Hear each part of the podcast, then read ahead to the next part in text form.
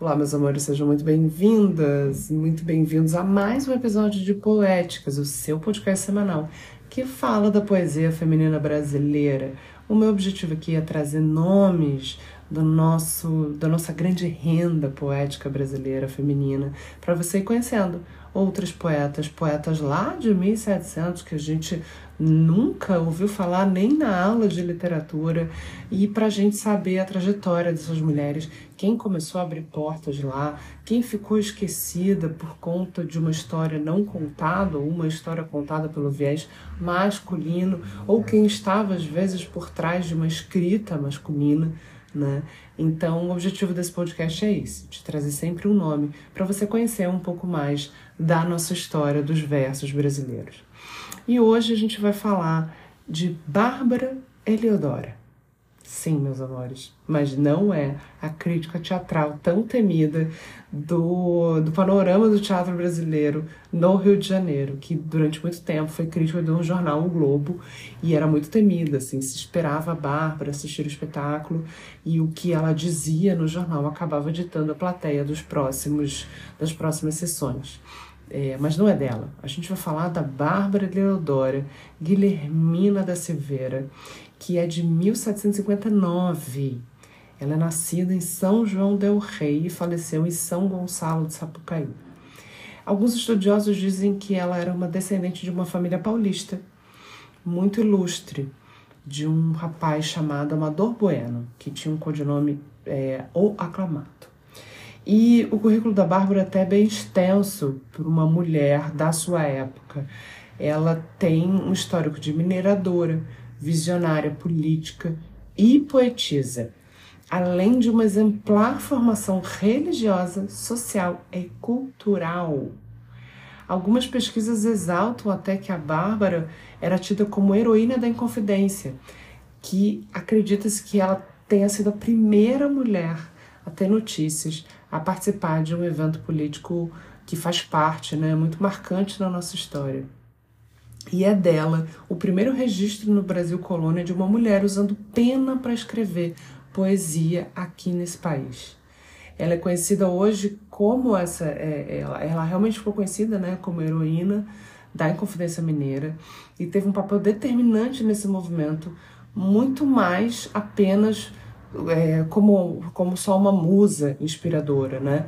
É, na verdade, a gente está falando de uma mulher que viveu lá, no século XVIII, em uma colônia de exploração de matéria-prima, regida pela escravidão e pelo coronel, coronelismo. Uma mulher que assumiu seu relacionamento afetivo sem. Olha isso, gente. Ela assume o seu relacionamento sem se casar oficialmente ela gerenciou as fazendas da família, lutou na Inconfidência. Mesmo que isso custasse a sua herança, a sua família, a sua vida, ela se meteu nessa história, assim, né? Foi super desbravadora. E ela ainda ousou, ousou escrever poesias quando as mulheres nem alfabetizadas eram. E ela acabou cuidando e educando os filhos sozinha depois do exílio do marido. Ou seja, é uma, uma real abridora de portas, né? Porque imagina naquela época você ter uma relação, um relacionamento, não se casar e ter filho sem ser casada. Ó, confusão, né?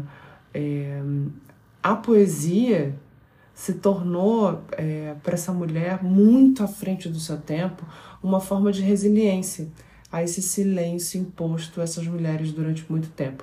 Não à toa que a rainha Maria Antonieta, a louca, né, adentraram a sua residência à procura do seu marido e de provas cabais do envolvimento de ambos no movimento.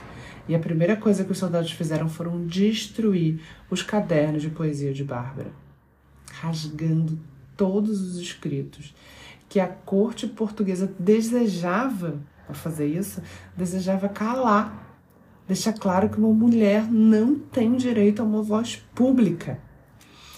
Então eles condenavam, quando, quando eles fizeram isso, né, rasgaram os cadernos de poesia, queimaram suas folhas, eles condenaram a inexistência, não só da Bárbara, mas de todas que poderiam se espelhar nela e se encorajar a pegar uma pena para escrever.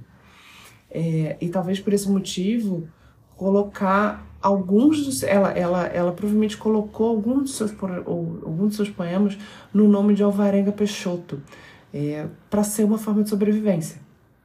Bárbara não era uma mulher de se dobrar nem para os reis, às circunstâncias, aos padrões. Ela era realmente uma mulher vanguarda, uma mulher diferenciada, decidida, era ética, tinha, era super era considerada culta, né, dentro daqueles lugares e numa numa uma sociedade onde a mulher era considerada totalmente nula.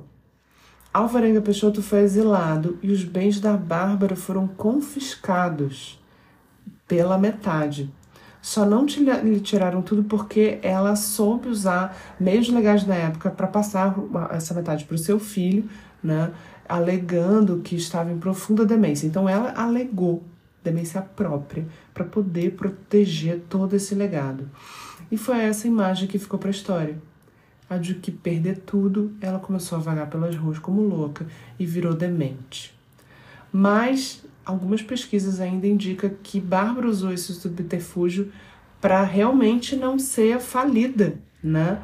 É, totalmente e ter outras possibilidades de gerar e gerir a sua vida, né? O que demonstra uma sagacidade dela, uma forma de sobrevivência. E depois que o marido partiu, ela ainda perdeu a filha Efigênia num acidente de cavalo e foi para a filha Bárbara que ela escreve um dos, dos sonetos mais belos, assim. Né? É, e, e falando assim da sua obra, né, dos três poemas que sobraram da Bárbara, que foram salvos aí desse, desse ataque da coroa, uh, se relacionam com a maternidade. Além do soneto para filha, há o Conselho para os Meus Filhos, que é um outro, um outro poema. E a maternidade, eh, ela talvez tenha achado esse tema porque talvez fosse. E é um assunto que talvez ela tenha conseguido aí salvar alguns poemas e ter é, conseguido escrever um pouco mais, porque talvez fosse uma possibilidade de ela conseguir colocar sua escrita por conta da maternidade, né? E a Bárbara, que tem esse nome que já traz, né, toda toda essa essa força junto desse nome, ela foi um protagonista da sua vida, né? A sua, ela é considerada assim que a sua escrita tem corpo, tem texto, tem voz, tem política, tem posicionamento, mas ela foi desapropriada de si mesma. E enquanto o Alvarenga Peixoto sofreu um exílio físico, a Bárbara acabou sofrendo esse exílio simbólico, não só como ser vivente que se mobilizava dentro desse espaço cultural e político, né? Uh, mas também com o apagamento do seu nome nos registros críticos e historiográficos durante o tempo posterior à sua morte. E esse apagamento na história da nossa literatura do Brasil esconde o quanto essa crítica literária é machista e seletiva e como essa literatura fosse apenas uma herança de homens para homens, né? Do escritor velho que se torna pai e, passa essa herança para o escritor novo então, é uma forma falar da Bárbara, lembrar da história da Bárbara, mesmo que com pouco registro histórico e poético, é extremamente importante porque é uma mulher muito à frente de seu tempo, que abre diversas portas para poetas seguintes, assim. E, inclusive, a Cecília Meirelles, depois né, lá no seu tempo, faz um estudo grande sobre a Bárbara, vai atrás desses registros, desses poemas, para trazer o um nome da Bárbara para a vida da literatura brasileira feminina. Então, aqui é, é um lugar de a gente também lembrar esses nomes extremamente importantes da nossa história. Amada filha, já é chegado o dia em que a luz da razão, qual tocha acesa, vem conduzir a simples natureza. É hoje que o teu mundo principia. A mão que te gerou, teus passos guia, despreza ofertas de uma vá beleza e sacrifica as horas e a riqueza às santas leis do Filho de Maria. Estampa na tua alma a caridade que amar a Deus, amar os semelhantes, são eternos preceitos de verdade. tudo o mais são ideias delirantes. Procura ser feliz na eternidade, que o mundo são brevíssimos instantes. Esse é o soneto para dedicado à filha Maria Efigênia. E assim você ficou conhecendo mais uma poeta brasileira, Bárbara Eleodora, de 1759. Espero que você tenha gostado. Deixa seu comentário. Pode deixar comentário aqui no podcast também, no Spotify e lá no Instagram. E um grande beijo para você e a gente se vê no próximo episódio com mais uma grande poeta.